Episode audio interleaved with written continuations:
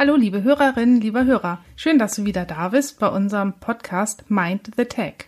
Das ist so absurd, Katrin. Ne, Doch. verrückt. Crazy. Ja, das riecht komisch. Ich hab Angst. Hundepipi? Und, ähm, warte mal. Was? Ach so. Okay, ich weiß, was ich sagen wollte. Das ist ein richtig cooler Virus. Also, das ist eine, ich bin, ich bin begeistert. Meinungspal... Mo- Das ist... Ich, hm, kill, du süß, eh, bist hübsch. Die heutige Folge dreht sich um den unglaublichen Fall des Biotech-Unternehmens Theranos, das haben wir ja eben schon erwähnt, und damit natürlich auch um die Person Elizabeth. Elizabeth. Elizabeth. Guten Morgen, willst du gevögelt werden? Was um alles in der Welt legitimiert dich, eigentlich so zu reden?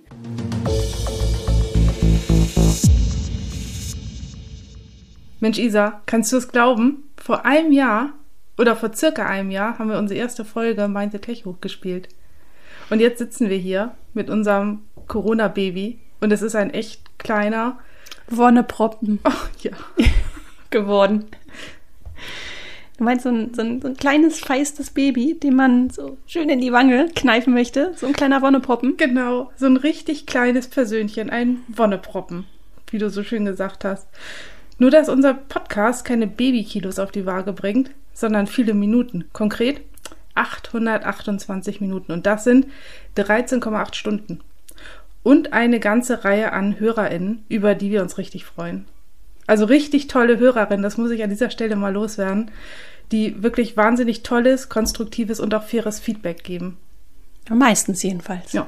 Da kommen wir später nochmal drauf zu sprechen. Ähm, ja, aber um deine Frage zu beantworten, Katrin, nein. Ich äh, kann das manchmal tatsächlich nicht glauben. Was für eine Reise. Was für ein Spaß auch. Und Mhm. naja, du kennst es ja eigentlich, heißt es ja mal, wenn die Party am schönsten ist, da soll man gehen, ne? Also eigentlich wäre es ein richtig krasser Move, jetzt hier in diesem Moment aufzuhören. Aber nee, keine Sorge. Wir sind ja gerade erst Auf richtig warm. Fall. Wir sind jetzt gerade erst richtig warm gelaufen, würde ich mal sagen. Und ja, wir haben ja noch sehr viel vor mit Mind Tech. Mhm. Aber ich finde, für den Moment können wir uns mal kurz ein bisschen auf die Schulter klopfen. Ja. Ja, krass irgendwie. Ein Jahr. Und ja, wie ich eben gesagt habe, ich glaube, die Party geht erst so richtig los. Äh, wir werkeln ja schon auch fleißig im Hintergrund noch an unseren weiteren Ideen. Ähm, ich weiß, das sagen wir jetzt äh, relativ oft in letzter Zeit, aber da passiert wirklich sehr, sehr viel. Aber es ist mit sehr intensiver Vorbereitung verbunden. Und wir müssen natürlich auch ein bisschen warten, dass wir das mit Corona weitgehend im Griff haben, denn wir möchten auch ja, diesen direkten Menschenkontakt suchen. Und das ist zurzeit ja nicht so einfach möglich, aber ich bin guter Dinge. Irgendwann können wir unsere HörerInnen anfassen. Ja. Und das klingt gerade richtig spooky. Entschuldigung. Mir macht das auch ein bisschen Angst. Aber mir ist auch aufgefallen, dass wir uns schon ja von, von, so, von diesem reinen Cybercrime-Podcast wegentwickeln zum, zu einem Podcast, der die dunkle Seite der Digitalisierung in ihrer Ganzheit betrachtet. Und mir war das anfangs gar nicht so klar, wie viele Themen an der Schnittstelle sich da tatsächlich auftun. Wir sind irgendwie ohne richtigen Plan, aber mit einer naja. guten Idee sind wir da reingerutscht und werden sogar jetzt belohnt. Ich sag nur Fornet Media Award. Ja, da hast du recht. Für einen kurzen Moment habe ich schon gedacht, äh, was will sie mir sagen? Aber ja, wie du eben gesagt hast, äh, eine tolle, tolle Entwicklung. Ähm, und ja, du hast den Preis eben angesprochen. Ein Preis kommt ja selten allein. Und äh, in den letzten Wochen haben wir so eine richtige Schwemme an neuen Followern zugespült bekommen, die, und das ist mir aufgefallen, ähm, einen sehr, sehr klaren juristischen Background haben. Ja, das stimmt. Also richtig viele Anwälte, die uns hören oder ähm, anderweitig juristisch tätig sind. Natürlich ähm, fühlt man sich da so ein bisschen beobachtet und man äh, hofft, dass man das alles so richtig wiedergibt. Aber wir finden das natürlich grundsätzlich toll. Ähm, und das Tolle ist, die versorgen uns auch hier und da mit, ich sag mal, sachdienlichen Hinweisen. Äh, da kommen wir auch gleich nochmal drauf zu sprechen, denn wir werden ja heute eine Art Review machen. Wir werden mal durch unsere Fälle die wir bislang alle bearbeitet haben, ein bisschen durchflippen und hier und da, das haben wir auch immer versprochen, mal so eine Aussicht geben. Was hat sich da eigentlich getan? Und vielleicht gibt es hier und da ja auch Korrekturenpotenzial und das werden wir dann natürlich auch machen durch die sachdienlichen Hinweise unserer tollen, juristisch versierten Follower. Auf jeden Fall kann man sagen, ähm, wir sind zufrieden, ja. wie unser Baby wächst, es gedeiht und ich glaube, der Krabbelphase sind wir jetzt auf jeden Fall entwachsen und das Baby läuft recht sicher. Ja, sicher im zweiten Jahr. genau. Aber bevor wir das nächste Kapitel von Mind Detect begehen, wollen wir das erste ordnungsgemäß abschließen. Ja, und wie ich eben gesagt habe, einmal gucken, was hat sich eigentlich in der Vergangenheit getan? Haben sich unsere Fälle weiterentwickelt? Gibt es bahnbrechende Neuerungen? Und deshalb würde ich mal vorschlagen, wir fangen einfach mal mit dem allerersten Fall an und das war der Fall Ashley Madison. Genau. Ja, unsere erste Folge, die gleich so lang war, dass sie sich auf zwei Episoden aufgeteilt hat. Das ist ja auch eigentlich eher so eine nette Umschreibung für klassische Anfängerfehler, ne? Genau, ja, einfach viel zu viel aufgenommen. Und du warst auch ein kleines bisschen ja. aufgerischt am Anfang. Ich weiß gar nicht, wie oft wir das, äh, den Einstieg aufgenommen haben, bis es dann so einigermaßen klappte. Und ich hatte auch echt Angst, mir danach die Folge anzuhören. Ist das so? Ja. Aber heute hast du es nicht mehr, oder? Nee, ich höre unsere Folgen wahnsinnig gern. Das freut mich. Ähm, ja, der Fall Ashley Madison, da müssen wir gleich mal äh, sagen, da gibt es gar keine so wirklich konkreten Neuigkeiten. Das Geschäft mit dem Seitensprung ist äh, generell mhm. nach wie vor ein sehr lukratives Geschäft, auch in Zeiten von Corona.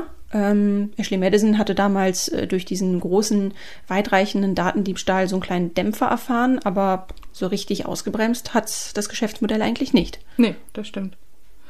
Aber das ähm, Risiko von Datendiebstählen ist tatsächlich extrem auch gestiegen. Äh, ich habe da so eine Statistik von äh, aus den USA. Da sieht man, dass es so, ja, es, es wächst so langsam bis 2015. Da sind so 781 äh, Datendiebstähle pro Jahr. Und dann geht es echt sprunghaft hoch auf fast das Doppelte. Diese 781 beziehen sich dann so auf größere Plattformen ja, und Unternehmen, ja. also jetzt nicht Privatpersonen. Nee. Mhm. Das heißt, jeden Tag gibt es etwa zwei große mhm. Angriffe irgendwo. Ja, Wahnsinn, ne? Krass, wie wenig man dann auch so mitbekommt über die Medien, ne?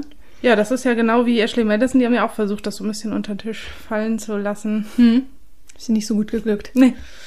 Na gut, aber das sagt mir, dass wir einfach nur aufmerksam mhm. die Medienlandschaft beobachten müssen, weil bei der Entwicklung irgendwann kommt so der nächste große Datenleak auf jeden Fall. Ganz bestimmt. Ähm, vielleicht nicht bei einer Seitensprung-Plattform, aber woanders schon. Ja.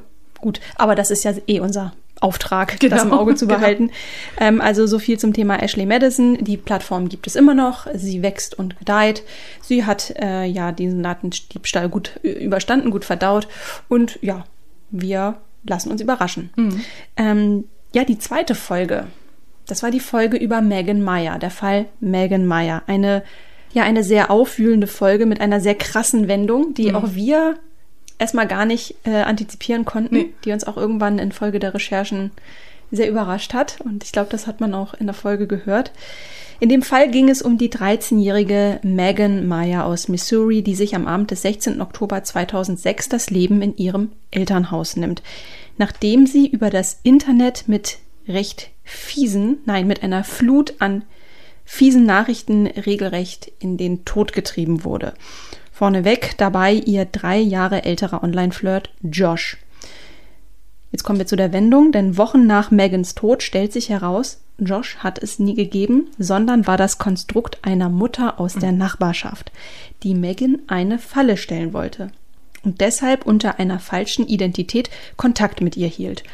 Ja, unterstützt durch die eigene Tochter und sogar einige ihrer Freundinnen und sogar eine, eine mittellose Angestellte, die hat die Mutter dazu gebracht, bei diesem miesen Spiel mitzumachen. Ähm, ja, und warum? Was ist der Grund? Weil Megan hinter dem Rücken der Tochter schlecht über sie gesprochen haben soll. Tja.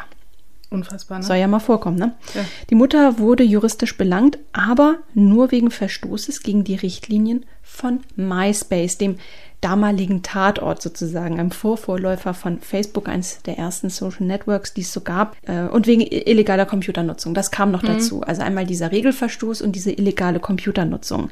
Also daran erkennt man, das Thema Cybermobbing stand 2006 einfach noch ganz, ganz am Anfang juristisch betrachtet.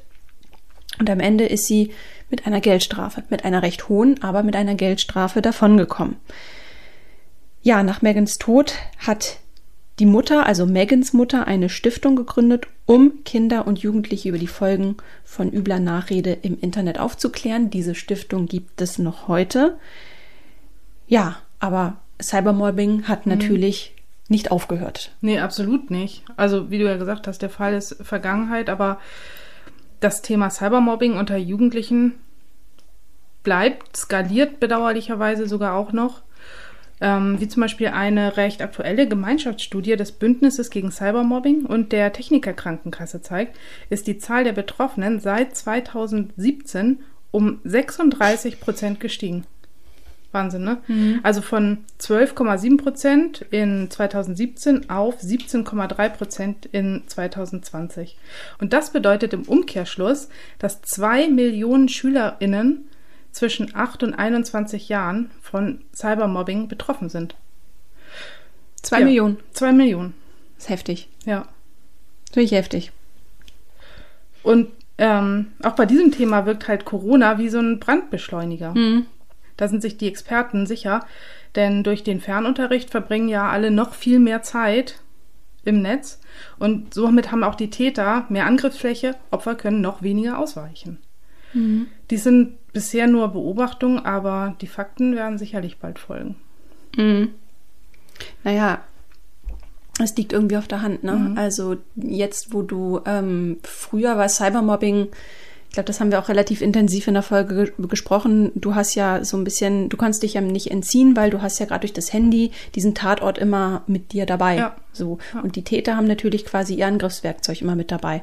Diese Unmittelbarkeit war so durch dieses äh, Smartphone sozusagen gegeben. Aber jetzt hast du nochmal diesen Layer mit, mit Webcam, ne? mhm. also diesen Remote-Unterricht über die Lernplattformen, die ja jetzt intensiv genutzt werden. Ähm, auch die werden angegriffen. Die sind nicht immer vollends sicher. Da gibt's auch immer wieder ähm, Geschichten über über ja, Pädophile oder anderweitige Vollidioten, die sich da einwählen, angetrieben durch kriminelle Energie, teilweise aus Jux an der Sache, aber diese Plattformen sind nicht sicher und sie sind eben auch nicht sicher vor Cybermobbing, denn ne, dadurch, dass du Umgebungen sehen kannst, äh, wie wohnt jemand, wie lebt jemand. Und du kannst Mitschnitte anfertigen. Du kannst mitschneiden, du kannst äh, Screenshots machen, du mhm. bist noch mehr ausgeliefert und das ist natürlich, also es liegt auf der Hand, dass es äh, eine, eine Entwicklung ist, die schon finde ich, äh, weiterhin beobachtet werden muss. Ja. Gut. So viel dazu. Vielleicht sollten wir an dieser Stelle sagen, dass wir ähm, natürlich weiterhin unserer Tradition treu bleiben und ergänzende Informationen wieder in die Show Notes mhm. packen. Jetzt hast du ja eben eine Studie angesprochen. Die werden wir natürlich verlinken. Wie gesagt, jede neue Entwicklung zu unseren Fällen, da werden wir euch die Quellen auf jeden Fall mitgeben und ihr könnt euch selbst noch ein Bild davon machen dritte Folge, oh ja, die war schön. äh, Rausch per Klick hieß sie. Und das war die Geschichte, ja, eine wahrlich filmreife Geschichte, mhm. muss man sagen. Ähm, ein Anfang 20-Jähriger hat irgendwann keine Lust mehr aufs Kellnern und zieht im Darknet einen Online-Shop für Drogen hoch. Ja, und als er Anfang 2015 schließlich festgenommen wird, zählt er nicht nur 4600 Kunden aus dem gesamten deutschsprachigen Raum. Nein, die Beamten stellen zudem 300 Kilo Drogen im Wert von, halte ich fest, 4,1 Millionen Euro sicher. Und da wirken die 26.000 verschreibungspflichtigen Tabletten, die da auch noch rumlagen, so ein bisschen wie so ein kleiner Hygienefaktor. ja, und die Ironie an dem Ganzen ist, dass Shiny Flakes, so der Name unseres 4.0 Dealers, nicht in irgendwelchen Hinterzimmern oder verrauchten Kellern agiert. Nein, sein Drogenimperium steuert er aus seinem Kinderzimmer heraus in der Leipziger Wohnung seiner Mutter. Das Urteil sieben Jahre Gefängnis und drei Millionen Euro Strafe, weil er ja 18 Monate lang keine Steuern abgeführt hat. Ja, und die Geschichte ist so absurd, die ist so gut, dass Netflix daraus schließlich eine Serie gemacht hat, How to Sell Drugs Online Fast. Ja, Zwei Staffeln umfasst diese Serie und die so wirklich amüsant. Kann man mal an so einem Abend oder an einem verregneten Nachmittag so weggucken. äh, richtig gut gemacht und ähm, irgendwie ist die Story auch, ähm, ich weiß nicht, die Story zaubert mir immer so ein Lächeln ins Gesicht, stimmt, ja. weil ich diese Chutzpe einfach so beeindruckend finde von so einem 20-Jährigen, der sich auch wirklich Gedanken gemacht hat über, über Kundenservice und sowas. Ne? Das hat ja richtige Strukturen eines, eines größeren Online-Shops mit, mit Service, mit kleinen Geschenken, die er beigeliefert hat, äh, mit Taschentüchern, die er beigeliefert hat, wenn ein Kunde ihm seiner Meinung nach zu viel rumgeheult hat, wegen verspäteter Lieferung. Also eine ganz an sich eine amüsante Geschichte, aber wir wollen hier Drogen nicht verherrlichen. Drogen sind Teufelszeug und man sollte sie auf gar keinen Fall konsumieren. Das stimmt. Aber auch wir wurden von diesem Fall in einer gewissen Art und Weise inspiriert. Wir wollten uns nämlich, auch im Zuge der Recherche natürlich, ein eigenes Bild machen und haben uns mal im Darknet umgeschaut. Und so ist dann auch die Idee für unsere erste Sesselreise entstanden, dem gemeinsamen Gang in die digitale Unterwelt Vor der uns unsere Eltern immer gewarnt genau, haben. via Zoom. Via Zoom, genau. Das ist wirklich ein Format, was uns sehr viel Spaß macht und auch auf dem besten Weg dazu ist, ein Klassiker zu werden. Ne? Wie oft haben wir es schon gemacht? Ähm, Ich weiß ein nicht. halbes Dutzend Mal haben wir schon Ja, gemacht. ja. Aber fairerweise muss man sagen, nicht nur mit den HörerInnen. Nee. Wir haben es auch mit KollegInnen gemacht. Wir haben es Auf der Developer. auf, eine, auf der Developer, dem Digitalcamp für Frauen. Mhm. Da haben wir das gemacht. Ähm, ja, und ich würde mal vorschlagen, es wird mal wieder Zeit, Katrin. Ja, Wir sollten äh, mal wieder eine Sesselreise machen. Bis zum Ende der Aufzeichnung oder bis zu dem Moment, wo wir das hier hochladen, werden wir uns ein Datum ausgedacht haben. Das werden wir in den Shownotes auch verlinken. Oh ja. Den Anmeldelink. Und dann gehen wir wieder zusammen ins Darknet. ich freue mich drauf. Ich mich auch. Der Vollständigkeit halber im Darknet, also obwohl Shiny Flakes natürlich sehr öffentlichkeitswirksam damals ähm, ja eben außer Gefecht gesetzt wurde, im Darknet finden sich weiterhin allerhand Drogenshops. Shiny Flakes hatte eben nur das Pech, dass er seine Spur nicht genug verwischt hatte. Aber entgegen der weitreichenden Annahme, und das ist uns auch wirklich sehr, sehr wichtig, ähm, machen Drogenshops streng genommen nur einen ganz kleinen Teil des Angebots im Darknet aus. Wir bewegen uns hier streng genommen, das haben wir neulich recherchiert, in einem relativ niedrigen einstelligen Ja. Prozentbereich, ja, oder? Ja. Ähm, ich glaube, aktuell, habe ich gelesen, ist die wohl beliebteste Handelsware im Darknet, ähm, sind Vakzine gegen Corona. Richtig, Das, die Impfstoffe? Das, die richtigen Impfstoffe, natürlich die richtigen. Na, ich dachte vielleicht so die, die ähm, Impfpässe. Die auch, aber tatsächlich sind Impfstoffe heiß begehrt. Sie werden nicht nur auf Ebay verschleudert, habe ich jetzt gelesen, dass viele auf AstraZeneca, viele Ärzte, auch Hausärzte äh, sitzen bleiben und verschleudern das jetzt irgendwie bei Ebay. Ähm, die Preise variieren natürlich je nach Impfstoff. Also du bekommst die Vakzine zwischen 420 Euro und 630 Euro ungefähr. Das ist die Range.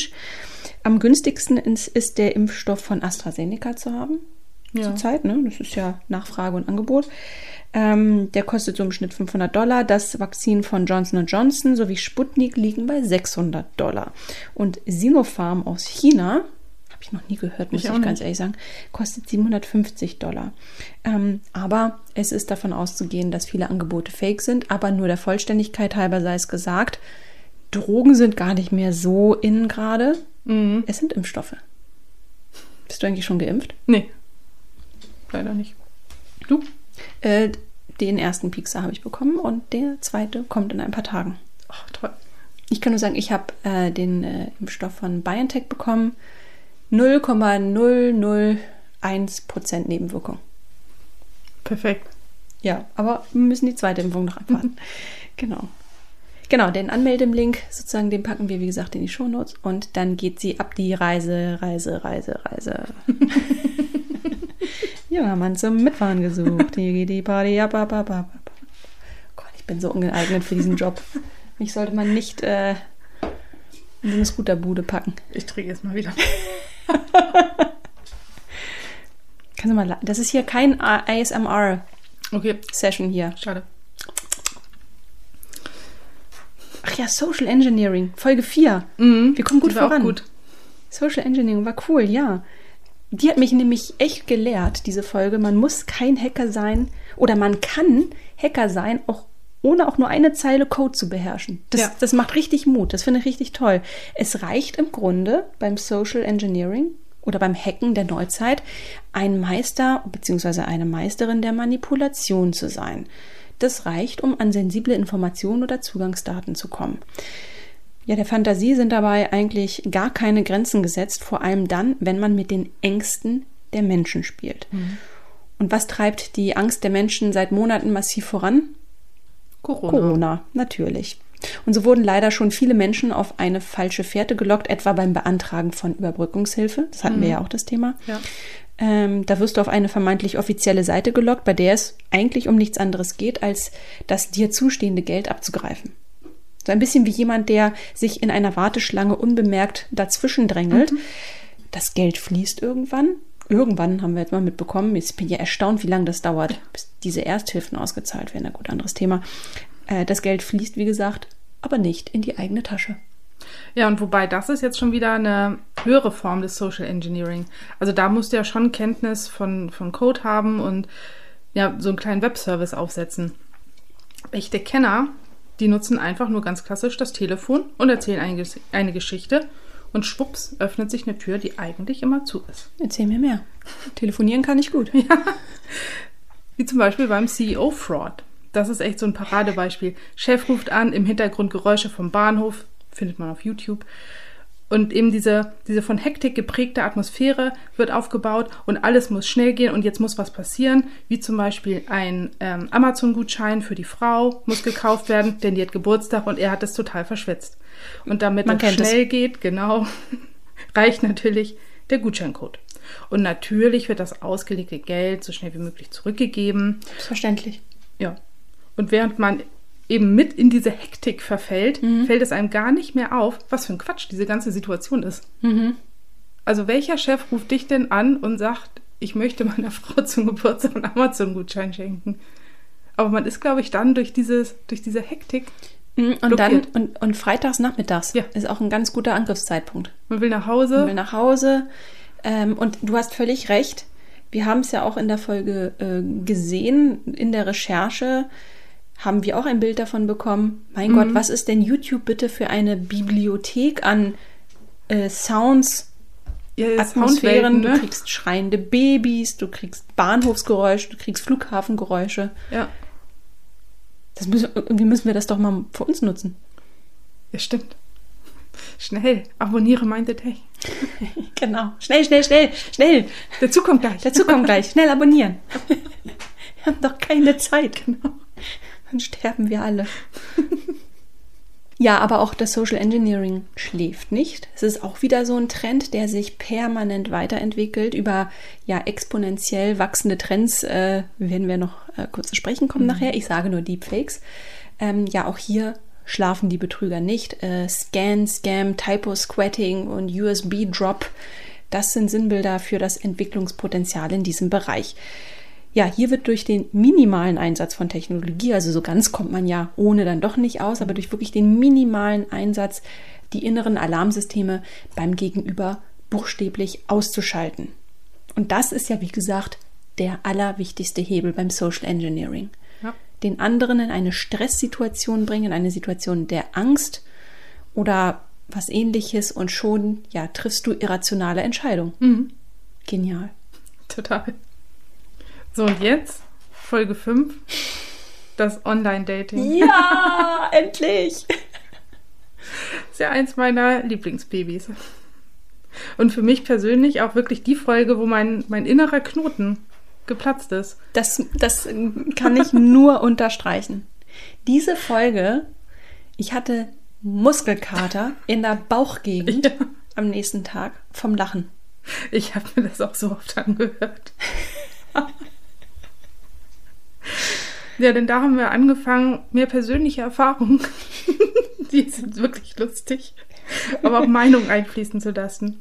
Und, also wie auch jetzt, haben wir da auch, ja, trotz der Schwere des Themas, also Online-Dating und Scamming ist wirklich ein trauriges Thema, aber wir haben trotzdem wenigstens am Ende ziemlich gut lachen müssen. In der Tat, absolut. Das ist auch die Folge, die ich immer den Newbies unsere, unter unseren Hörerinnen empfehle. Also ich finde, da ist ja irgendwie auch alles drin, wofür wir stehen. Ne? Fachlichkeit ja. auf der einen Seite, aber auch dieses gewisse Augenzwinkern, das, äh, wie du ja gerade gesagt hast, auch oft hilft, die Schwere unserer Fälle etwas besser zu ertragen. Also ähm, vielleicht unterstellen uns die ein oder anderen, dass wir so ein bisschen klaumorklich unterwegs sind. Nee, das sind wir nicht ähm, wir brauchen das so ein bisschen mhm. für uns, weil die Themen sind teilweise wirklich harter Tobak. Wir sprechen hier über Menschen, die, die sich suizidieren. Das hatten wir jetzt mehrfach bei Mind Attack.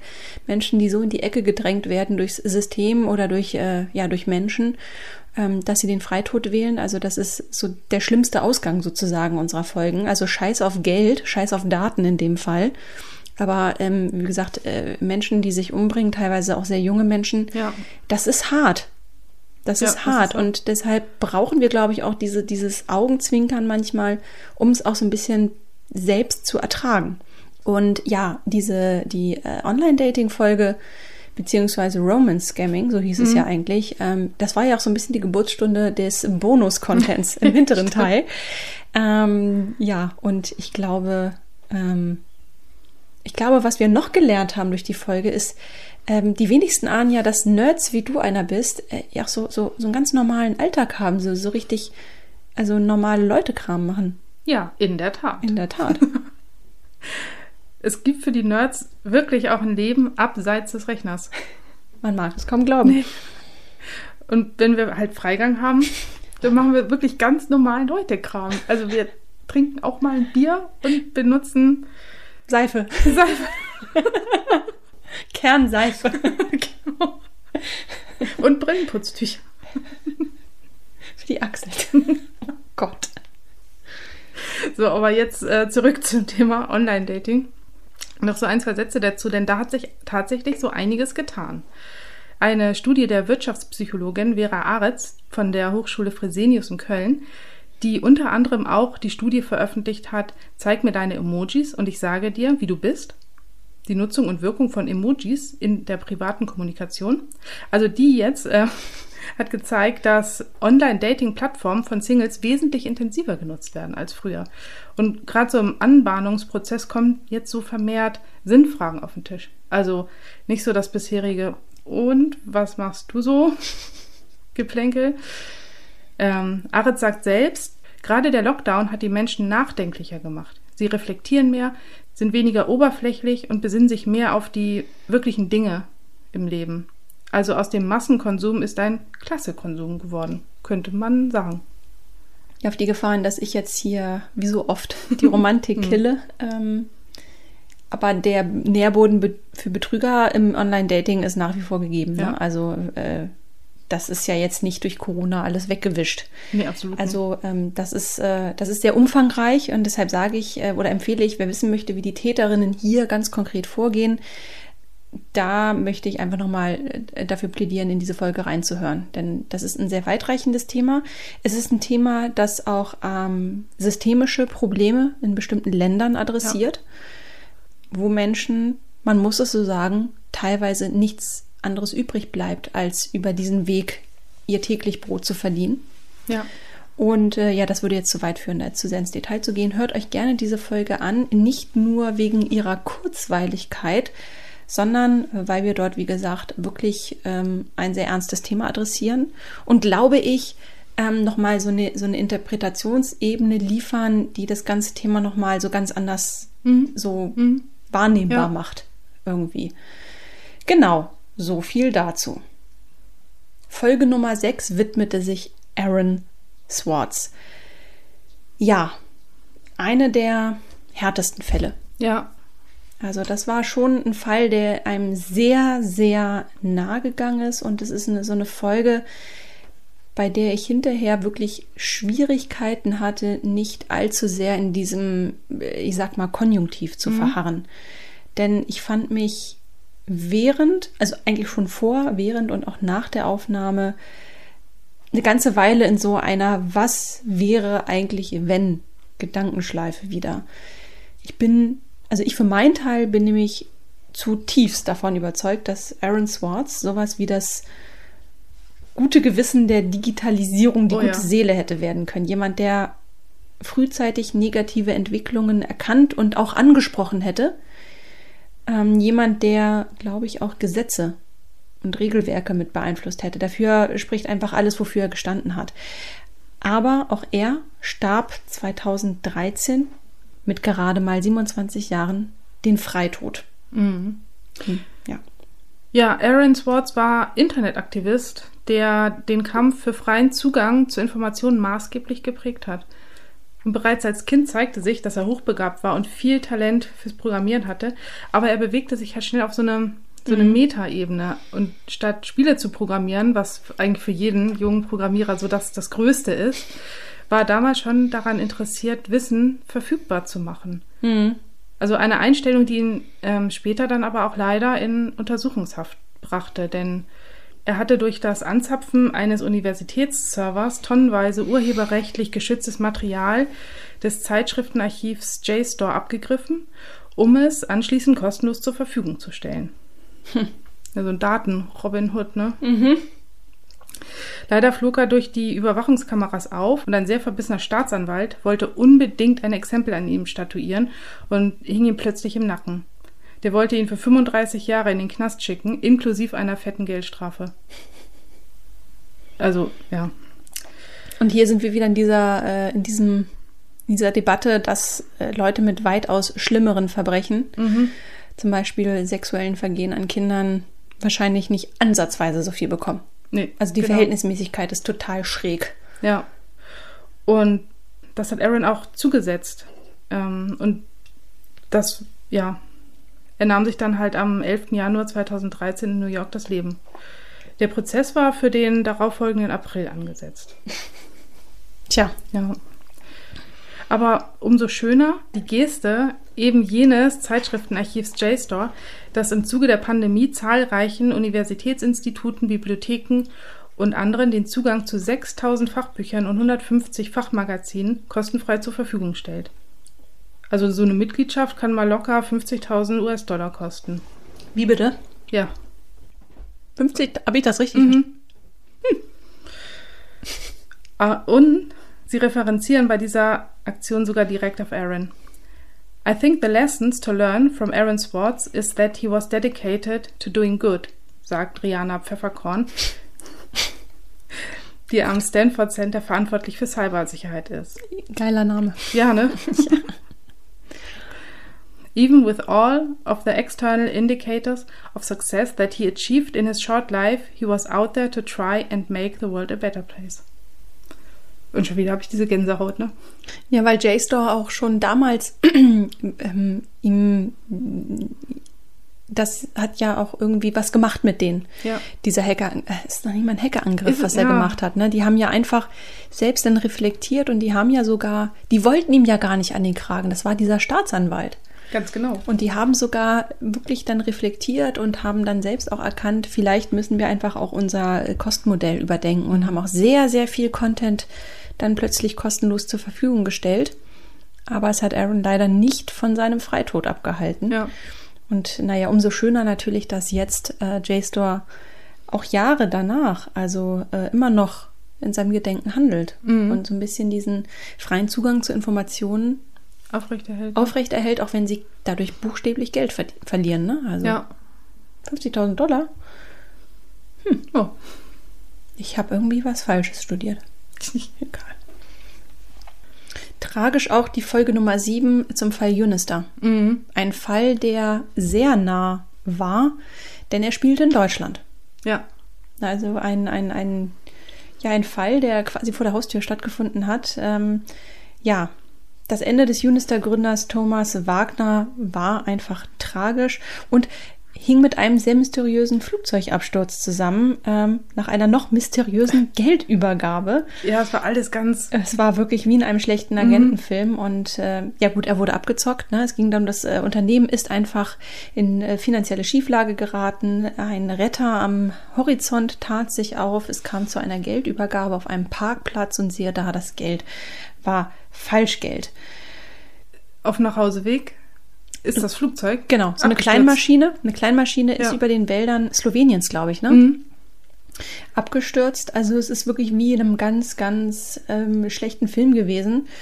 Und umso tragischer, weil das Ganze spielte auch noch in Leipzig. Mhm. Ähm, na, also wir kennen es ja, ja, die deutsche Startup-Szene fokussiert sich ja dann auch äh, auf Berlin oder, oder Hamburg vielmehr auch noch. Und dann gab es halt Unistar als so kleine, als die Gallier sozusagen. Mhm. Und da in dieser ganzen Startup-Bubble, die ähm, diese Reiseportale zum Beispiel ab in den Urlaub oder Flüge.de hochgezogen ja. haben, die sich natürlich auch nicht mit rumbekleckert haben, weil sie natürlich auch, äh, sagen wir mal, in Sachen SEO so halbgar, halbkriminell unterwegs war, also die die Google-Richtlinien bis aufs Äußerste ausgereizt haben.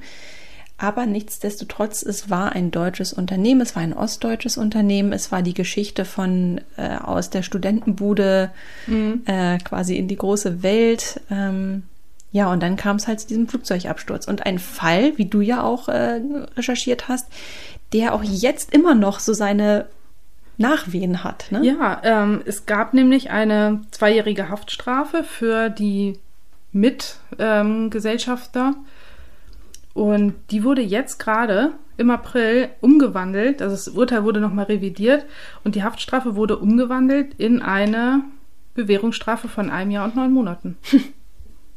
Tja.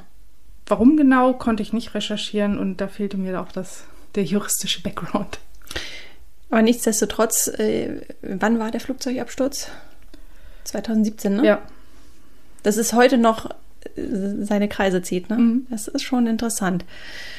Nun gut, Folge Nummer 8 beschäftigte sich mit dem Thema Wahlen im Netz. Ja, Wahlen im Netz. Eine auch wieder eine sehr, sehr spannende Folge. Ähm, so eine klassische Querschnittsfolge, ne? Mhm. Die ganz viele Themen auf einmal betrachtet hat. Ähm, wir haben es natürlich äh, aufgenommen, das Thema, weil zu dem Zeitpunkt ja der Wahlkampf um die US-Präsidentschaftswahl auf Hochtouren lief. Und ja, ähm, es ging ja natürlich sehr viel um Meinung. Und äh, Meinung, so könnte man ja fast schon interpretieren, ist dazu da, um manipuliert zu werden. Also so scheinen es jedenfalls viele zu sehen, die Technologie vor allem als Werkzeug für fragwürdige Dinge betrachten. Ja, und Wahlen sind einfach die perfekte Spielwiese. Und so ist unsere Folge Nummer 8, äh, wie ich gesagt habe, eine Querschnittsfolge, in der sehr viele Themen gleichzeitig angeschnitten werden. Also was haben wir da alles drin gehabt? Cambridge Analytica. Wir hatten Deepfakes. Das erste Mal Deepfakes. Ja. Meinungsmanipulation mittels Algorithmen. QAnon. Ja. Crooked Hillary. Desinformationskampagnen. Alles dabei, was keine Miete zahlt. Ähm, und vieles ähm, kumulierte damals vor allem in der Präsidentschaftswahl von Donald Trump im Jahr 2016. Lustigerweise 2020 verpuffte das alles. Also haben wir mhm. das alles nicht nochmal erlebt. Also Cambridge Analytica, hast du da irgendwas von wahrgenommen? Nee. Hast du irgendwelche großen Desinformationskampagnen im Vorwege der Wahl wahrgenommen? Nee, das war so im Fokus damals, äh, dass wir 2020 Ende 2020, als es dann zur, zur Wahl kam, so nicht empfunden haben. Mhm. Das stimmt. Mhm. Man kann nämlich an dem, dem Beispiel der letzten US-Wahl ziemlich eindrucksvoll sehen, wie sich die Dinge verschoben haben. Da wurde ja primär versucht, posthum die Wahl zu manipulieren. Und bis heute pöbeln Trump und seine Anhänger herum, dass ihnen die Wahl gestohlen wurde. Flankiert durch Fake News der feinsten Art. So wurde zum Beispiel jetzt über Wochen das Gerücht gestreut, dass Spezialeinheiten der US-Armee bei einer Razzia in Frankfurt am Main Server des Unternehmens Skytel beschlagnahmt hätten, auf denen angeblich Beweise für die Wahlmanipulation bei der Präsidentschaftswahl zu finden seien. Skytel ist ein spanisches Unternehmen, das ähm, elektronische Abstimmungssysteme und so Wahltechnologien anbietet. Ja, blöd nur. Skytel betreibt nämlich gar keine Server in Frankfurt. Also sie stellen schon Produkte für US-Parlamentswahlen zur Verfügung, aber keins davon wurde von den WählerInnen oder auch von den Wahlbehörden zur Stimmzählung der US-Wahl Ende 2020 verwendet. Also das heißt, die Desinformationskampagnen haben sich einfach zeitlich nach ja. hinten verschoben, nach, ja. in die Zeit nach der Wahl. Ja, aber ich glaube, man darf gespannt sein, was sich Trump und Co. für den Wahlkampf zur nächsten Präsidentschaftswahl ausdenken werden, denn dass er nochmal antritt, äh, das ist ja nahezu unumstritten. Ja, total verrückt. Also ich habe ein bisschen Angst davor, aber ich gut. Auch. Bin mal gespannt, was dann kommt. Ich auch. Vielleicht kriegen wir dann doch die Chips eingepflanzt, man weiß es nicht. Hm. Ja. Und dann kam der Cyberbunker. Oh, ja. Unsere Folge Nummer 9. Und da hat vieles vieles in mir gearbeitet danach, Kathrin. Ich Ja. habe da wirklich, ähm, also wenn dieser Podcast ein, ein Moment hatte, wo um seine Daseinsberechtigung bangen musste, dann war es der Cyberbunker. Ähm, ja, vielleicht noch mal ganz kurz zu dem Fall. Ja. Ähm, super, super Fall einfach. Es ging um eine im Grunde riesige unterirdische Serverfarm in einem ehemaligen Militärbunker oder einem NATO-Bunker, wie man es äh, Ja. auch nannte. Schön idyllisch an der Mosel gelegen. Und ähm, ja, 2015 wurde er von zwei nicht ganz so vertrauenserweckenden Männern, nämlich Johann X oder Johann Sent beziehungsweise Sven Olaf Campus erworben und zu einem der größten Darknet-Hoster überhaupt aufgebaut. Ja, genau. Aber das, das Faszinierende für mich an dem Fall waren zwar schon so diese ganzen großen Datenmengen und was die Polizei alles gefunden hat und dass danach wirklich das halbe Darknet offline war. Aber äh, ja, also vielmehr dieses ganze Drumherum, was da noch so passierte. Angefangen mit diesen beiden Typen, die du eben schon erwähnt hast, die sich anscheinend und auch unironisch hochwürden König Xent von Cyberbunker und seinen Minister für Telekommunikation und auswärtige Angelegenheiten, Prinz Sven Olaf von Cyberbunker Campus nennen. Ja, und jetzt, äh, und äh, also, du lachst, ne? Aber ich weiß ganz genau, du hast dein Herz verloren An Prinz an, Sven. an Prinz Sven Olaf äh, von Cyberbunker zu Cyberbunker Hochwürden von Campus. Äh, es war schon teilweise am Rande von, also ich habe schon wirklich Angst gehabt um dich. also diese Augenbraue auch. Also, also du wolltest ihm ja in den Knast schreiben. Wir haben gestern erst davon gesprochen. Und immer habe ich das Gefühl, deine Augen leuchten. Du hast einen Crush on him. Der und es macht mir echt ein bisschen Sven Angst. Es macht mir echt ein bisschen Angst und ich weiß mal gar nicht, wen ich mir ins Haus hole. ja. So, wir nehmen den Podcast heute ja auch wieder bei mir auf. Also, Katrin, bitte, Auch Nerds. wach auf. Wach auf. Das ist kein normaler Leutekram. Ja, ja, gut. Ja, ja. Aber das war auch nicht die einzige Absurdität. Mit den Kunden gingen die beiden dann immer schön in Stripclubs und sogar im Bunker haben sie sich so eine Lokalität eingerichtet. Denn die haben da wirklich gewohnt drin. Mit einem eigenen Koch, damit man ja nicht aus diesem wunderschönen Bunker raus muss. Ja, und über diese Stripclubs, in denen sie dann auch mit ihren Machenschaften geprahlt haben, sind sie ja dann letztendlich aufgeflogen. Und dann noch so eine typisch krasse Sache am Ende. Sie haben ihre Kundenliste unverschlüsselt als Excel rumliegen gehabt. Und das hat Shiny Flakes auch gemacht. Ja. Aber Shiny Flakes war halt kein Bulletproof Hoster, von dem ich echt einiges mehr erwartet hätte. Und wie gesagt, also, ja, wäre das ein Film, ich würde in diesem Moment denken, Kann ich bitte die Regie führen? ja, genau. Genau. Sie hätten noch einfach mal jemanden fragen müssen, der sich damit auskennt. Continuity Script heißt es. Ja. Genau. Ja. Aber ne, vielleicht schaffen wir es irgendwann mal dahin zu reisen. ist ja Oh ja. dein Traum. Ja, ja, Dein Traum einfach mal dahin fahren. als Fangirl. Als Fangirl. Mit Prinz Olaf Free Olaf. Shirt. Free Olaf, genau. Alles klar. Wunderbar. Ja, dann kam Weihnachten. Mhm. Weihnachten kommt ja jedes Jahr mal so überraschend, ne? Oh ja, und dann muss man plötzlich Geschenke im Darknet kaufen. Ja. Oder äh, ein äh, Glühwein-Tasting Oh ja. vor laufendem Mikro machen. Ähm, ja, was soll man dazu sagen? Eine schöne alkoholgeschwängerte Folge, die wir in gerade mal sieben Monaten, scheiße, Schon wieder machen kaufen, äh, bestimmt wiederholen werden. Äh, also flippen wir einfach mal so durch. Weihnachten kommt immer so plötzlich. Und dann, die erste Folge im neuen Jahr, im Jahr 2021, war die Folge äh, der KGB-Hack, beziehungsweise Oh ja. Mhm. Karl Koch. So ein bisschen die Mutter aller Hackgeschichten, die wir auch immer viele Monate vor uns hingeschoben haben. Eine Folge, von der wir wussten, wir müssen sie irgendwann bringen, weil das ist so ein bisschen, das ist so eine neuralgische äh, Sache. So. Mhm. Aber wir mussten uns auch erst da reif für fühlen. Wir mussten erstmal die Pubertät Ja. irgendwie erreichen. Hatten wir dann damals. Ja, und da geht's auch ganz viel äh, um ein Thema, das heute noch, obwohl wir fast 30 Jahre äh, geschehen sind seitdem, heute noch so seine Nachwehen hat, denn das ist auch so ein bisschen diese, diese Geburtsstunde oder dieser Moment, wo auch äh, russische Hacker sozusagen ihren Platz im Internet so für sich verteidigt Ja. haben. Ja. Muss man ganz einfach so sagen. Sie hacken Politiker betreiben Trollfarmen und beherbergen Dissidenten, wie zum Beispiel Edward Snowden. Mhm. Das finde ich ja so, so ironisch fast schon. Ja, und angefangen hat es tatsächlich mit Karl Kocht und dem größten Spionagefall seit Günther Guillaume. Ja. Deshalb haben wir diese Folge auch besprochen. Ab diesem Zeitpunkt erkannte Russland die Bedeutung dieser damals noch recht neuen Art der Spionage und Angriffsmöglichkeiten. Also Diebstahl von Computertechnologien und äh, militärische Geheimnisse waren plötzlich die wichtigsten Aufgaben russischer Spione in Zeiten des Kalten Krieges. Und ein junger KGB-Offizier mit Dienstsitz in Dresden war wahrscheinlich auch mit diesen beiden Aufgaben betreut.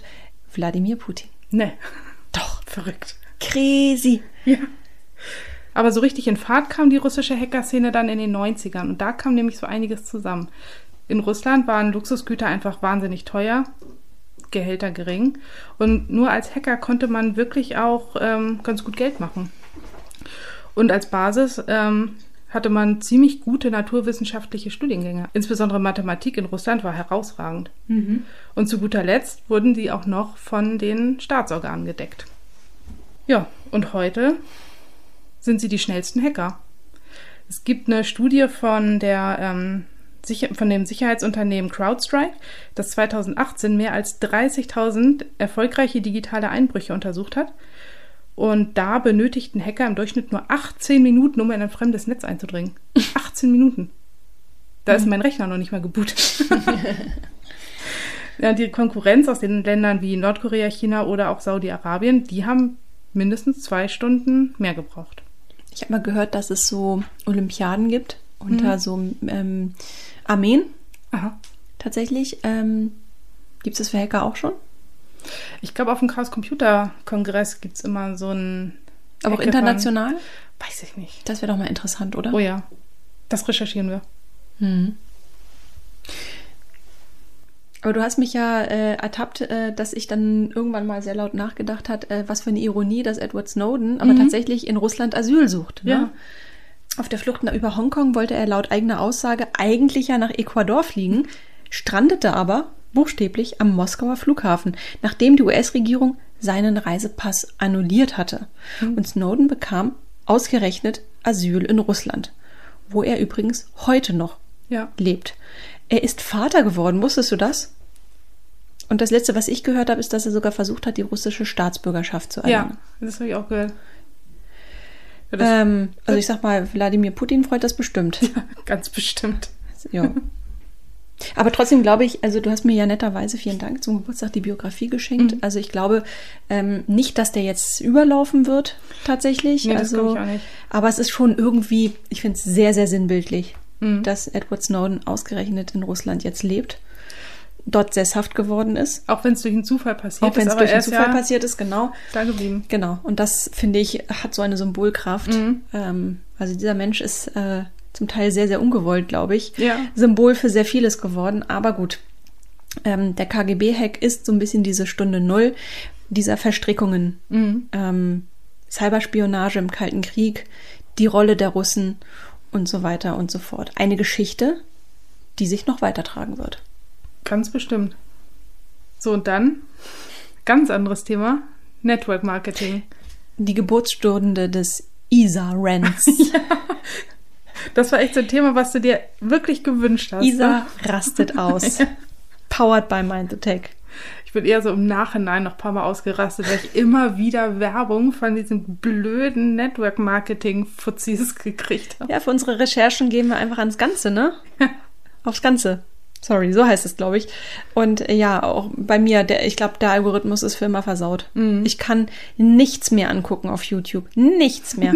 ohne dass so eine scheiß Network Marketing, dein Leben ist scheiße und jetzt zeige ich dir den Weg zum endgültigen Glück, Werbung sich davor schaltet. Es, es, es hört Mit einfach immer nicht so auf. auf der Uhr in, eingeblendet, die, die der Typ gerade trägt und vom Auto. Se- Natürlich, selbstverständlich. Es ist immer das Gleiche. Die Patek Philippe und äh, der hässliche Lambo, Lamborghini. Mhm. Ja, absolutes Aufregerthema. Ja. Auf jeden Fall. Aber da ist mir letztens ähm, auch wieder Edward Snowden aufgefallen. Der hat Hat er nämlich. versucht, dir was zu verkaufen Ja, oder was? der- nein. Your life is scheiße. Der wurde eingeladen auf so ein Network Marketing. Also es ging irgendwie um Immobilienmarketing. Ähm, da wurde er eingeladen. Ach, Warum auch immer. Der muss auch seine Miete zahlen. Der muss auch seine Miete zahlen. Wahrscheinlich, weil es halt ein großer Name ist. Und der hat dann ähm, den Typen, der dieses Event geschmissen hat, exposed. Aha. Er, also erst hat Edward Snowden über, wie es so ist, als Whistleblower erzählt und ähm, was, ja, was, was für Erwartungen man auch an Whistleblower hat und dass, dass man da ja auch gut handeln muss. Und dann hat er eine Seite veröffentlicht, wo eben dieser Speaker beschuldigt wurde, ähm, ein über 4 Millionen schweres Ponzi-Scheme, also so ein Schneeballsystem aufgebaut zu haben. Hm. Fand der Moderator nicht so witzig und hat erstmal das Event abgebrochen. Ich frage mich, ob Edward Snowden noch seine Gage bekommen hat. Ja, wahrscheinlich nicht. Aber das war's wert. Finde ich auch. Dafür feiere ich ihn. Ich auch. Feiere ich ihn umso mehr. Gut. Ähm, so viel zum Thema Network Marketing. Wie, äh, du siehst, ne? Lieber sofort abbrechen, bevor ich mich wieder reinsteigere. Ja. Weil du weißt, ich habe so eine kleine Allergie, was so kleine bartlose Männer in zu engen Anzügen betrifft. Das stimmt. So kleine Anzüge. Genau, danach haben wir uns in Folge 13 den Internetmythen gewidmet. Mal Oh was ja. zur Auflockerung nach so vielen Ja. sch schweren Themen. Einmal was zum Durchkärchern des Hirns. Genau. Und zwar durch Kerchern mit langsamen Spermien oder auch Kinderhandel über Wayfair. Man kennt's. Also es war wirklich ein, ein Potpourri der absurdesten Annahmen. Und das Schöne, also dieses Format, finde ich, hat echt Zeug ähm, für eine Serie. Absolut. Da gibt's noch so viel, was wir nicht besprochen haben. Zum Beispiel, kennst du noch die Bonsai-Kitten? Ja, selbstverständlich. Wolltest du auch eins haben? Natürlich. So ein, so ein, so ein schönes viereckiges wollte ich haben. Ja, das war eigentlich eine Spaßseite von MIT-Studenten, ähm, auf der man ja sogenannte Bonsai-Kätzchen kaufen konnte. Kätzchen, die mehrere Monate lang während ihrer Wachstumsphase in so kleine Glasbehältern gesperrt werden, damit sie halt die Form annehmen. Und dann hast du ein rundes oder ein eckiges, je nach Belieben, Kätzchen. Eckige Katze. So fürs Ikea-Regal ganz direkt. Was hat das mit Bonsai eigentlich zu tun? Klein, kleine Kätzchen vielleicht. Hm. Die wären auch nicht so groß in dem Glasding. Das FBI untersuchte dann tatsächlich den Fall Mhm. wegen Verdachts auf Tierquälerei, aber ja, sie fanden keine Anhaltspunkte, dass da tatsächlich Tiere zu Schaden gekommen sind und der Scherz wurde aufgelöst. Aber der Mythos hielt sich. Ja, und das ist das Gefährliche an diesen Mythen. Mhm. Ich sage nur die Dividende des Lügners. Oh ja. Genau. Ähm, danach gab es wieder ein, oh ja, das ist super, super spannend gewesen. Also das war eine Recherche, Folge 14, Theranos, Ja. die, die einfach nur geil war, Mhm. muss ich sagen. Also ich glaube, Technologie-Krimi durch und durch. Ja. So. Und mein TH-Sprachfehler wurde aufs Äußerste erprobt. Mit Elizabeth. Elizabeth Holmes. Ähm, eine unglaubliche Geschichte und der einer der aktuellsten Fälle überhaupt. Denn er läuft noch. Ja. Es ist ja die Geschichte von einer jungen äh, Studienabbrecherin, die einfach mal die Welt der Labordiagnostik revolutionieren wollte. Mit nur einem Tropfen Blut sollte es möglich sein, ähm, 200 Bluttests laufen zu Ja. lassen. Genau, so rum. Ich wollte gerade sagen, Krankheiten zu diagnostizieren. nee.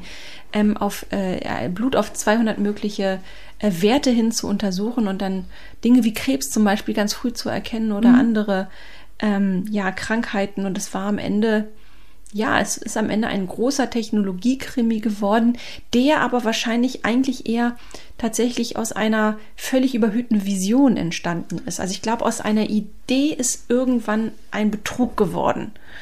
Und Dreh- und Angelpunkt ist die Holmes, ich sag den Namen nicht, ich sag ihn nicht, Ellie. Ellie, kleine Ellie, äh, ist Ellie Holmes geworden, die, die ihre Investoren, und es waren wirklich Hochkaräter, Ja.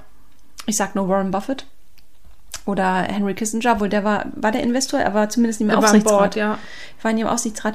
Die hat eine Milliarde Euro über einen Zeitraum von zehn Jahren eingesammelt. Galt selbst als eine der ersten weiblichen Selfmade-Milliardärinnen, weil sie 50 Prozent Unternehmensanteilen hielt. Und am Ende ist das wie ein Kartenhaus in sich zusammengebrochen. Und es sind Dinge rausgekommen, weil dieser Fall einfach so gut dokumentiert und aufgearbeitet wurde. Hanebüchen. Aber auch wieder ein Sinnbild, wie aufgebläht diese Startup-Welt ist. Ich fand's krass, dass sie das so lange hat durchziehen können. Absolut. Während sie sich offenbar in den Spiegel auch jeden Tag anschauen konnte. Sie war mal ja ganz gut zurechtgemacht. Ähm, ein Fall, bei dem wir immer versprochen haben, wenn was Neues kommt, dann werden unsere HörerInnen es vielleicht nicht als erste erfahren, aber als eine der ersten. Und tatsächlich, es hat sich einiges getan. Es haben sich einige Dinge bewahrheitet. Du bist ein, hier, Katrin äh, Damos.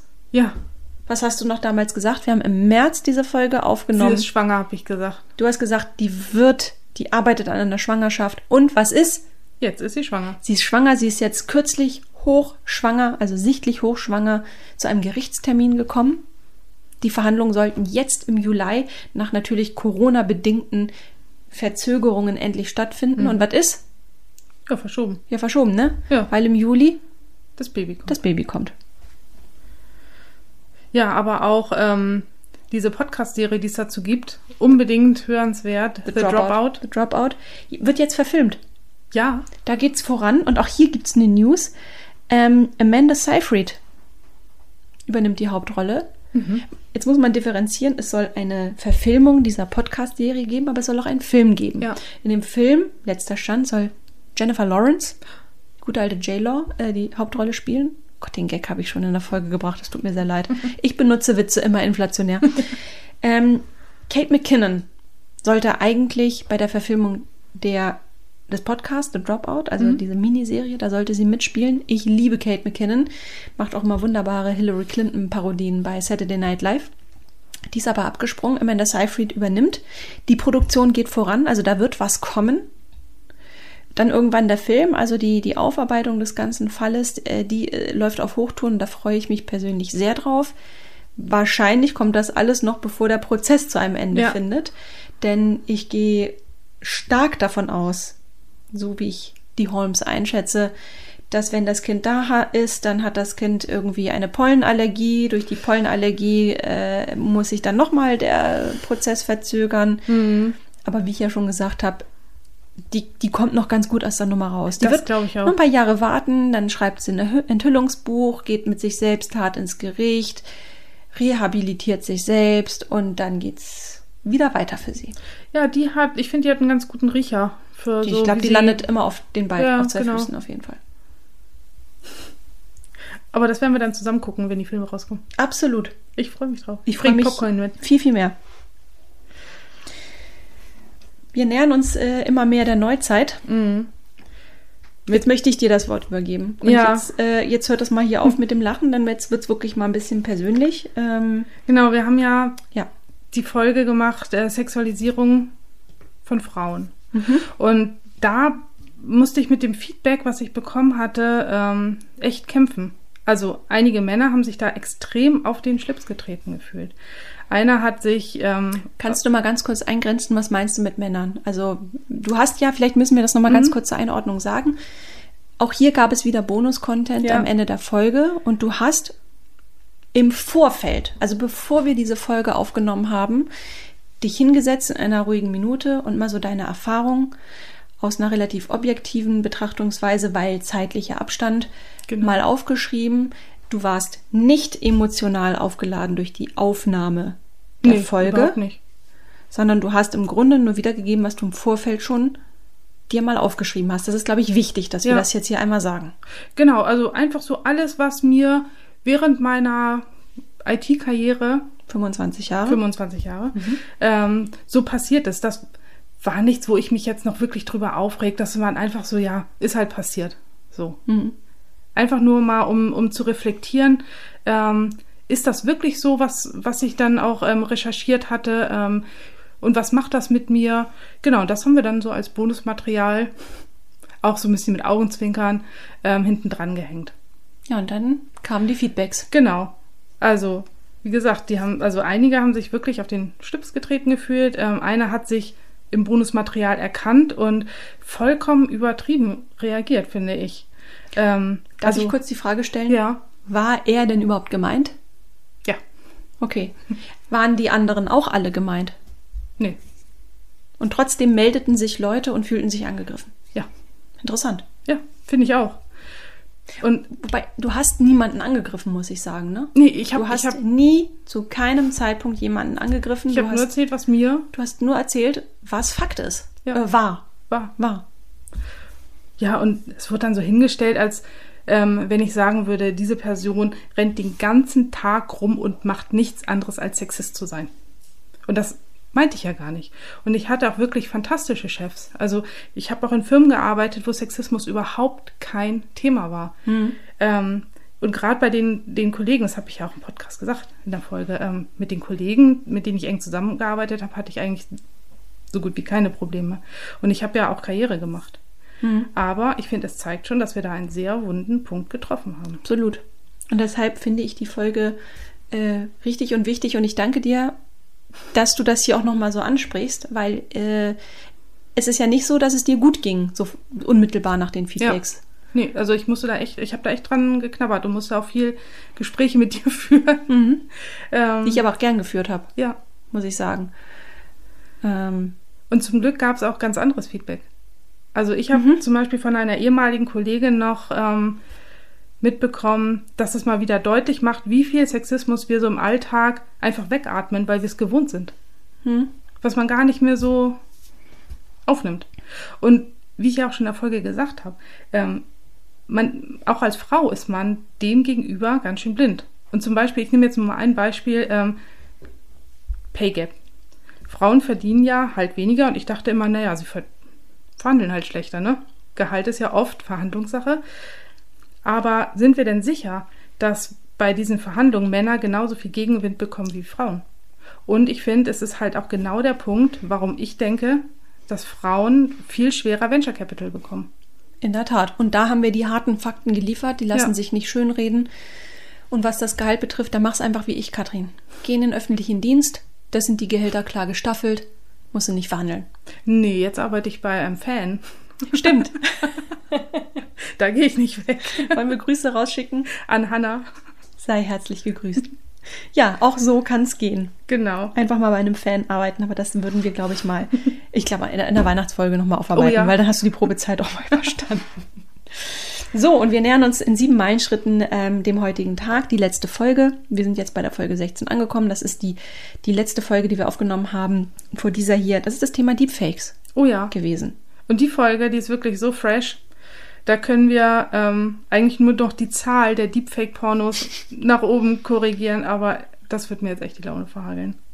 Ja, aber Korrektur ist ein sehr gutes Stichwort, Katrin, ähm, denn dank des wachsamen Auges unserer FollowerInnen, unter denen sich, wie ich ja eingangs gesagt habe, viele echte Juristen, nicht nur solche Küchenjuristen wie uns befinden, ähm, sind wir auf eine kleine Unvollständigkeit gestoßen, beziehungsweise gestoßen worden, die uns in unserer letzten Folge unterlaufen ist. Und zwar haben wir ja gesagt, dass das Telemedien- und Netzwerkdurchsetzungsgesetz eine sofortige Löschung von rechtswidrigem Inhalt im Sinne des Paragraphen 1 Absatz 2 NetzDG legitimiert.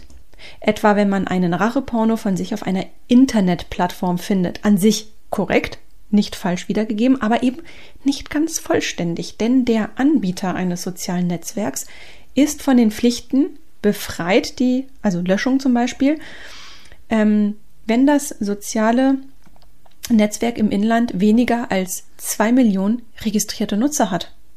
Wer registriert sich denn auf Porno? Eben, und das ist, man mag es kaum glauben, zum Beispiel bei X-Hamster oder Pornhub, auf Deutschland bezogen tatsächlich der Fall. X-Hamster hat zum Beispiel, das ist die Zahl von 2017, sie mag jetzt heute ein bisschen höher sein, aber 2017 gab es weltweit gerade mal 10 Millionen registrierte Nutzer.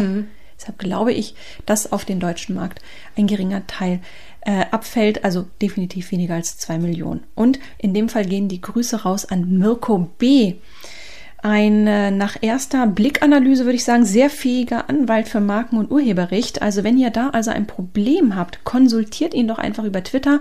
Dort findet ihr ihn unter dem Namen The Brüss. Ich schätze mal, Brüss steht Teil seines Nachnamens. Ähm, genau, vielen, vielen Dank, dass du uns darauf aufmerksam gemacht hast. Äh, wir hatten ja angekündigt, äh, dass wir da eine Korrektur Ja. einbinden werden.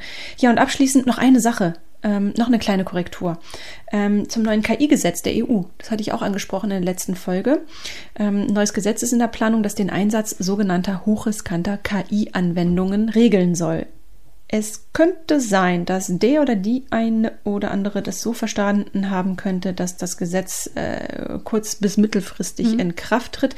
Tatsächlich ist das eines ähm, der Themen, mit denen ich mich jetzt zurzeit jobtechnisch etwas äh, intensiver befasse. Und jetzt habe ich auch gelernt, also es ist tatsächlich so, das kann noch eine ganze Weile dauern. Oh. Denn jetzt ist diese Phase, wo Verbände äh, und andere Organisationen erstmal ihre Stellungnahmen abgeben können. Mhm. Und ähm, bis irgendwann mal ein fertiger Gesetzestext vorliegt, kann das noch locker anderthalb bis zwei Jahre dauern. Also ja. ist mir nur wichtig, dass wir das hier einmal korrigieren. Nicht, dass es heißt, wir würden schlampig arbeiten. Nee. Das möchte ich mir nicht vorwerfen lassen. So. Das war's für heute. Unsere Jubiläumsfolge kommt zu ihrem Ende. Mhm. War ein, ein Ritt jetzt mal kurz durch unsere ja, zwölfmonatige Reise. Alle Folgen wurden hier einmal kurz durchgeflippt, neuer aktueller Stand gebracht. Ähm, unser Jubiläum haben wir damit quasi gefeiert, beschlossen. Ja, ich bin richtig stolz auf diese Themenvielfalt, die wir abgearbeitet haben und mir macht so viel Spaß zusammen. Aber weißt du, wir können ja heute feiern. Mhm. Weißt du, wer nicht feiern kann? Bill Gates. Ja. Der kann keinen 30-jähriges Jubiläum mit seiner Frau feiern, denn krasse News, nach 27 Jahren lösen die einfach ihre Ehe auf. Das hätte ich nie gedacht. Ich auch nicht. Die waren immer so als Paar und in ihren Stiftungen und Bill und Melinda Gates zusammen. Ich finde, das war so eine Einheit. Haben die für dich auch immer so ein paar Millimeter über dem Boden geschwebt? Ja. ja. Für mich haben die nie den Boden berührt mit ihren Füßen. Also die sind immer so darüber geschwebt und auch gerade wegen ihrer Stiftung, die nicht nur irgend so eine Stiftung ist, sondern würde es diese Stiftung nicht geben, und das ist ja die gute Nachricht, sie wollen es trotz Trennung weiterführen, aber würde es diese Stiftung nicht geben, würde die Weltpolitik einen richtigen Knick erfahren. Ja. Denn dann würde auf der Welt einiges zusammenbrechen. Was die geleistet haben. Ich finde es auch beeindruckend. Und sie wollen sie aber zum Glück weiterführen. Aber stell es mal vor, die trennen sich. Ich, also es ist für mich, wie gesagt, äh, unverständlich und ich bin jetzt mal gespannt, was alles so rauskommt, was die wirklichen Trennungsgründe sind und. Was ist denn da deine Vermutung? Ich glaube, sie hat sich einen Mac gewünscht. Oder wollte Linux benutzen oder so. Ich glaube, das ist eigentlich. Also für einen Nerd wie Bill, ja. ich kann es nicht ganz nachvollziehen. Ich kann mir auch gar nichts anderes vorstellen. Nee. Aber darauf können wir jetzt achten, ob wir in den Pressefotos sie mit dem iPhone sehen. Ja, auf jeden Fall. Aber ich fürchte, leider hat das hier keinen Platz in unserem Podcast, denn wir werden uns weiterhin eher mit der dunklen Seite der Digitalisierung beschäftigen. Also es müsste schon eine ganz harte Nummer kommen. Mhm. Ne? Also dass, dass wir jetzt nochmal Bill und Melinda Gates betrachten. Es tut uns sehr leid, ja. äh, dass die Ehe zu Ende ist. Aber ich hoffe, dass die Updates von meinem Chip, den ich ja jetzt im Arm habe, dass die noch kommen. So, ne? so, so gewohnt weitergehen. Also ja. ne, einmal in der Woche vibriert es ja ein bisschen. Ich habe ja jetzt einen Chip unterm Arm von Bill Gates. So einmal die Woche vibriert der. Ich hoffe, das hört jetzt nicht auf. Ich hoffe, der, der updatet sich regelmäßig weiter. Bestimmt. In diesem Sinne, wir hören uns wieder in drei Wochen. Mhm. Bis dahin macht's gut und bis bald. Ciao. Tschüss.